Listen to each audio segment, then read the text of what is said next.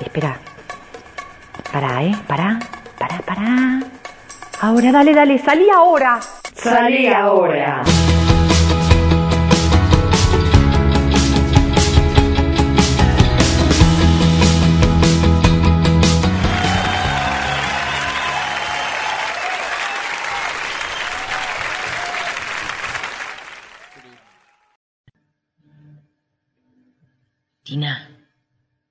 ¿Dónde están las medias? Ay, qué pregunta, querido. En el cajón de la mesita de luz. No están, por eso te pregunto. Te digo que están, viejo. Las puse ayer limpitas. Están las de algodón. ¿Y qué otras querés? Las stitch de nylon. Hoy es día de trabajo, Alfonsito. Pero a la salida de la oficina voy al juzgado, el juez, para hacerte firmar un papel. No tiene por qué fijarse en tus medias. Además, con el calor que está haciendo, las de algodón son mejores. Chiquita, para vos siempre son las mejores. También cuando hace frío. Claro que son las mejores también cuando hace frío. Alfonso suspiró. Tina siempre tenía razón. Abrió el cajón de la mesita de luz y miró el melancólico ajedrez que formaban las medias de algodón dispuestas con ese orden fanático que era la irrenunciable característica de su mujer. Levantó un par a rayas blancas y azules y lo desdobló. Tenían las puntas cortadas y luego cosidas. Las soltó y levantó otro par. Estas tenían las puntas dobladas y cosidas hacia abajo. Las tiró sobre la cama y levantó otro par, lo mismo. Chiquita, decime dónde están las stritch, se impacientó. Guardadas, Alfonsito. Son medias caras. Pero si hay como seis pares, dame uno, las que me regalaste para mi cumpleaños. Pero viejo, son para fiestas. Si jamás vamos a ninguna fiesta. Bueno, son para ir al cine. En el cine, que yo sepa, la gente mira la pantalla y no mis medias. Así que vale más usarlas para la oficina. Y si por desgracia hay que ir al médico, uno no se pone seis pares de medias para ir al médico. Pero nunca se sabe, viejito, un accidente, qué sé yo. ¿Esperas que me ocurra un accidente para que me ponga las medias stretch? Pero, Alfonsito, razonas como una criatura. En el placar hay tres bolsos de medias guardadas en naftalina. Y otros dos bolsos están, sí, chiquita, sí, sí, en la valija que te llevaste a tu casa antes de casarnos. Pero hace ya 12 años que nos casamos. ¿Y estás arrepentido? Chiquita, hace 12 años que vengo usando las mismas medias. No son siempre las mismas. Y te consta que en estos 12 años no tuvimos que gastar dinero en medias. Ya lo sé. Pero ahora tengo las stretch. Y si no se hubiesen inventado, tendrías que usar las otras. Y sin chistar, que tienen estas medias de raro. A ver, a ver, estas grises, por ejemplo. Sentado en el borde de la cama, Alfonso se calzó las medias de algodón gris a rayitas verdes que Tina hizo oscilar ante sus ojos. Tenían las puntas dobladas y prolijamente cosidas hacia adentro. La verdad, ese arreglo estaba muy bien hecho. Nadie jamás lo había hecho mejor. Y se acariciaron las cabezas, besándose luego como dos chicos tímidos, sencilla y desapasionadamente, porque su amor era mucho más hondo que la pasión.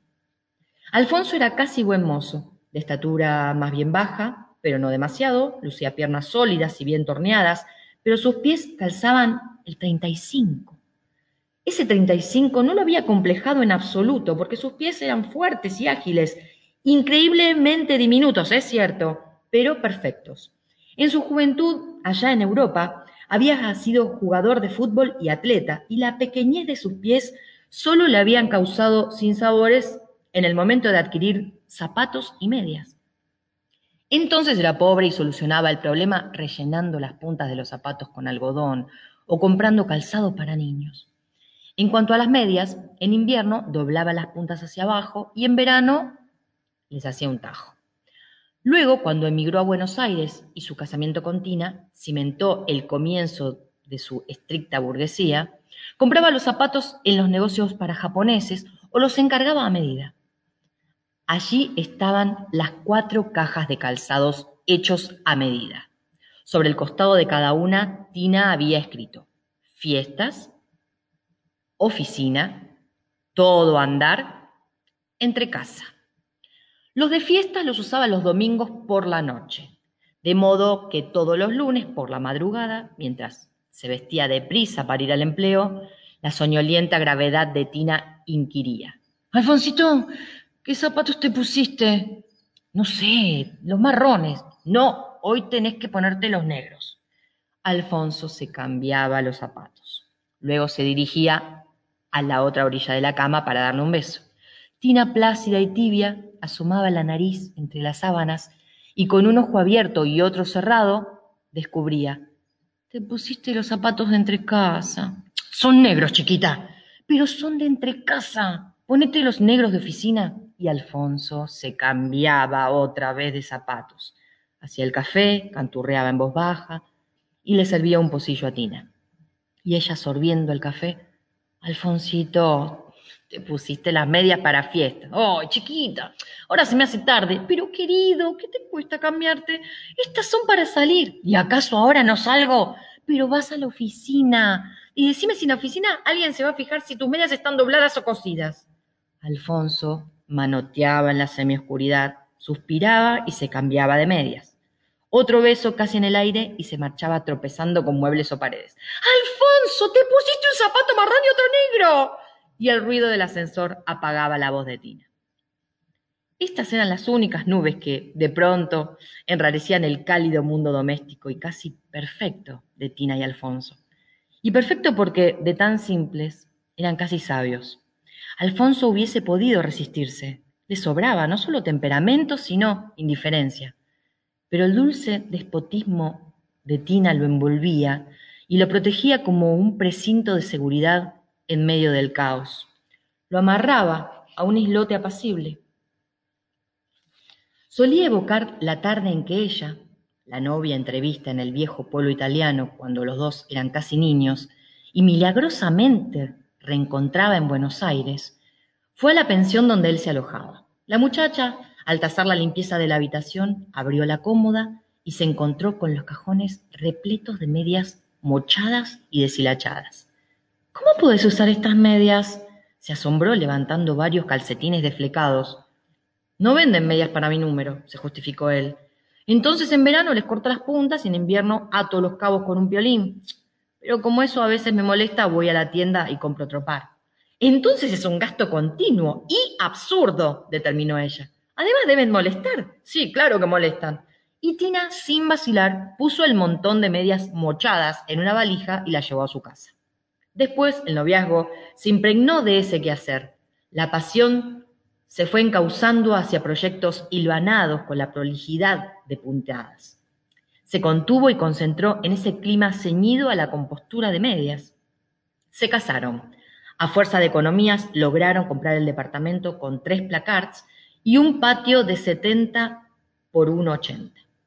Y en la casa con sabor a pintura y encerado entró la valija de medias. Tina las seleccionó, las subdividió en cajones, cajas y cajitas.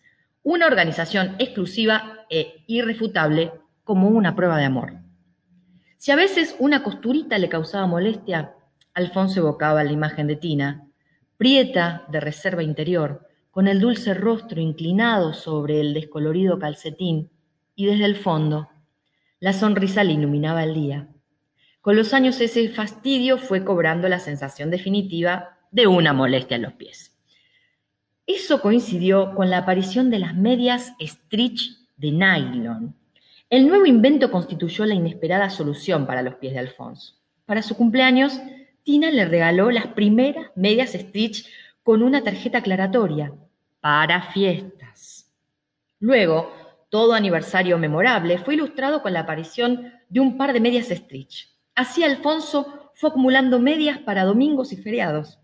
Entonces se presentó el dilema. ¿Cuáles eran los feriados cuya importancia imponía el uso de las medias stretch y cuáles se podían pasar por alto cuando solo se podía usar medias de algodón?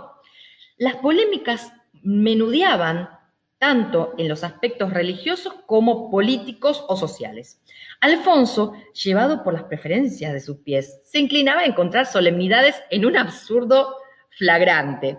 Y como el sentido realista de Tina se imponía con categórica evidencia, Alfonso aprendió a manejarse con pequeños subterfugios ocultar unas medias stretch bajo el colchón, llevarse un par a la oficina, cortarles unos hilos para hacerlas parecer viejas y cosas por el estilo. Pero Tina lo descubría infaliblemente y lo abrumaba con solo echar mano a cualquiera de las variantes de su decepcionado estribillo. Pensar, Alfonso, que mientras estábamos de novios me pasé noches enteras componiendo medias. Ahora ahí están, sanas y limpitas para nada. Ante el desconcierto de él, tomaba nuevo aliento y remataba. ¿Pero por qué? ¿Por qué tenemos que gastar dinero en medias nuevas, de nylon, caras, antihigiénicas, y todavía necesitamos comprar un montón de cosas para nuestra casa y el dinero no nos alcanza? Alfonso le acariciaba el pelo, cohibido de arrepentimiento y de humilde felicidad, y se calzaba las medias de algodón con las puntas dobladas y minuciosamente cosidas. Sus piernas marchaban en conflicto con su corazón. Alfonso entró acalorado con el saco en el brazo. A las 13.45 se encontraban en la cocinita celeste y roja. Él llegaba cuando ella se disponía a marchar para su empleo, pero Tina, antes de irse, le dejaba el almuerzo perfectamente planificado. Sus respectivos horarios corridos eran la cortina metálica que partía la rutina de sus mundos en dos esperas. Alfonso se acercó para besarla y vio que Tina estaba llorando. Esteban, adivinó. Sí. ¿Murió? Sí. Y bueno, chiquita, quien muere, muere. Tenés que ir allá enseguida. Elvira te espera. El entierro es a las cuatro. Bueno, como y salgo. ¿Cómo? ¿Tenés hambre? Yo estoy tan apenada que ni siquiera almorcé. Además, como estuve hasta ahora acompañando a Elvira, no te preparé la comida. No importa, chiquita, no importa. Me baño y voy. ¿Para qué querés bañarte, viejito? Elvira te está esperando, apúrate, tenés que llevar el ataúd. Alfonso iba de un lado a otro de la habitación con los pies descalzos, hurgando en todos los cajones de la cómoda y de las mesitas de luz. ¿Dónde están las medias, chiquita? Alfonso, ¿dónde querés que estén? En el lugar de siempre. ¿No están? Sí que están, limpitas y surcidas. Quiero decir las que me puse ayer. Ayer era feriado, Alfonso, hoy es día de trabajo. Pero voy a salir. ¿Acaso vas de paseo? Voy a un entierro. A un entierro, creo yo. Hay que ir vestido con sobriedad. Chiquita, desde que nos casamos nunca fui a un entierro. Es como un feriado extraordinario o un estreno. Así que corresponden medias stretch. Un estreno, corresponde, qué disparate. Tenés ganas de divertirte o de discutir. Deberías estar impresionado, por lo menos. Bueno, vida, ya sé, murió el marido de tu mejor amiga. Yo estoy impresionado, afligido. No como, no me baño, pero por, lo menos déjame pensar si me pasa a mí lo de Elvira. Si me quedo viuda. De solo pensarlo se me parte la cabeza. Chiquita, por muy grande que sea la pena de Elvira, yo no puedo ir descalzo. ¿Y quién te dice que vayas descalzo a un entierro? Aquí están las medias. ¿Qué tienen? Tienen las puntas dobladas y cosidas, pero muy bien cosidas. Son gruesas y ásperas, chiquita. Además, ahora no se usan tan largas. ¿Y vos crees que Elvira, con la angustia que padece, se va a fijar si se usan o no se usan las medias que vos llevás puestas?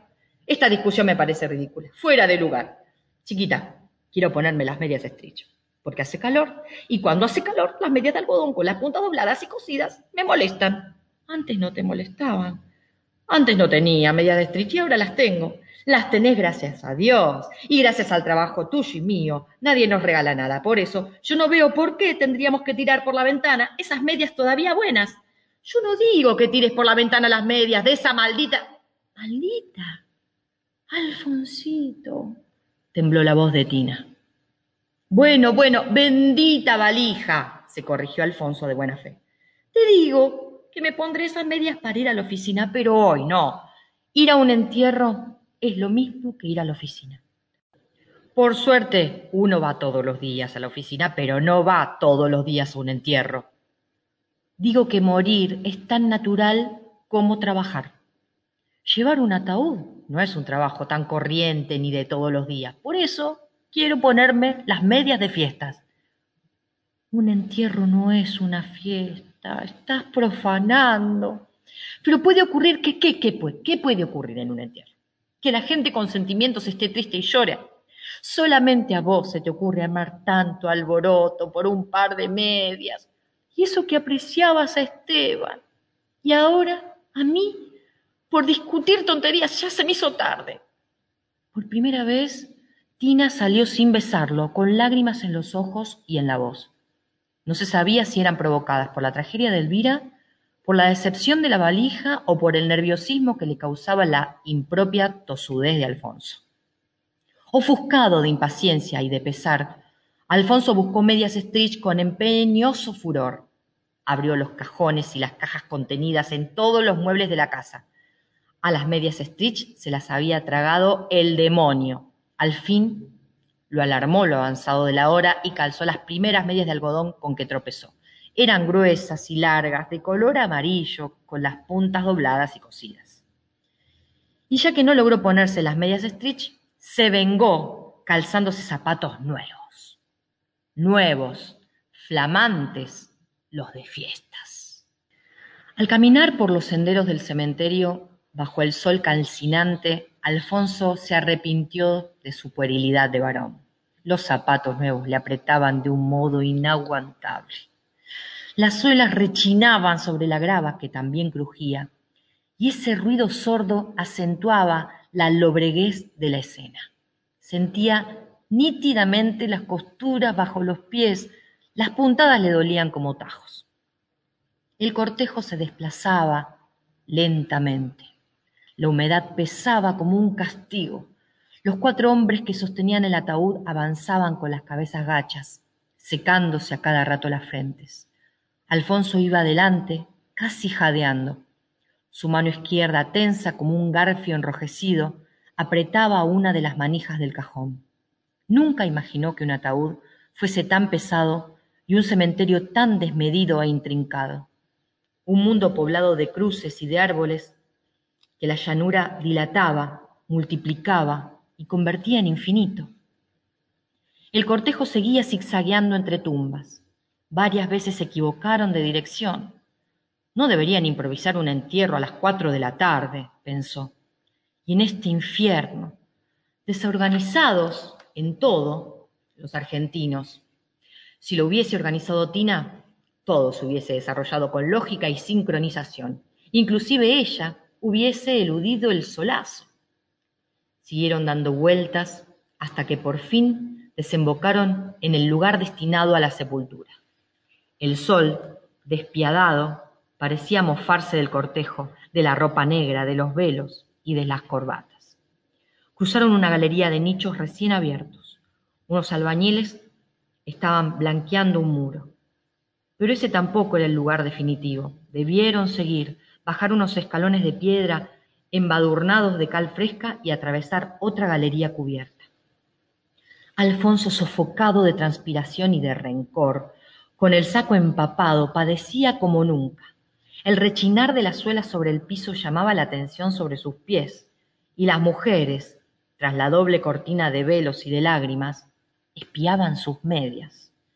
Antes de bajar otros escalones, quiso pasar el pañuelo que llevaba en la mano derecha a la mano izquierda, la que sostenía la manija para evitar que ésta se le resbalara. También el pañuelo estaba mojado, pero igualmente quiso pasarlo de mano. El sol brillaba, inmóvil y obcecante. Resbaló en el primer escalón. Un dolor agudo le hizo fulgurar ante los ojos algo grotesco y despiadado las medias amarillas con las puntas dobladas y cosidas hacia abajo. Luego el ataúd cayó sobre su pie.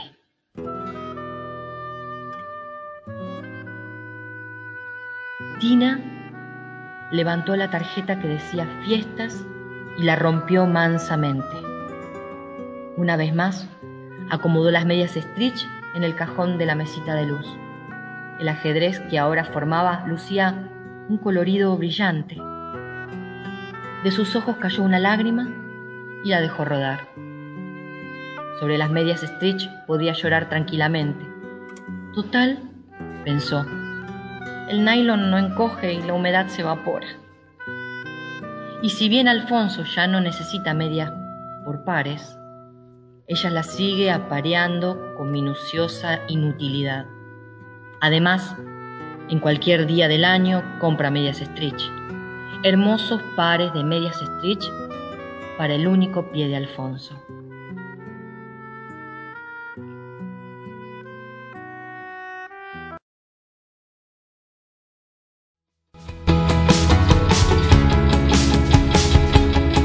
Esto fue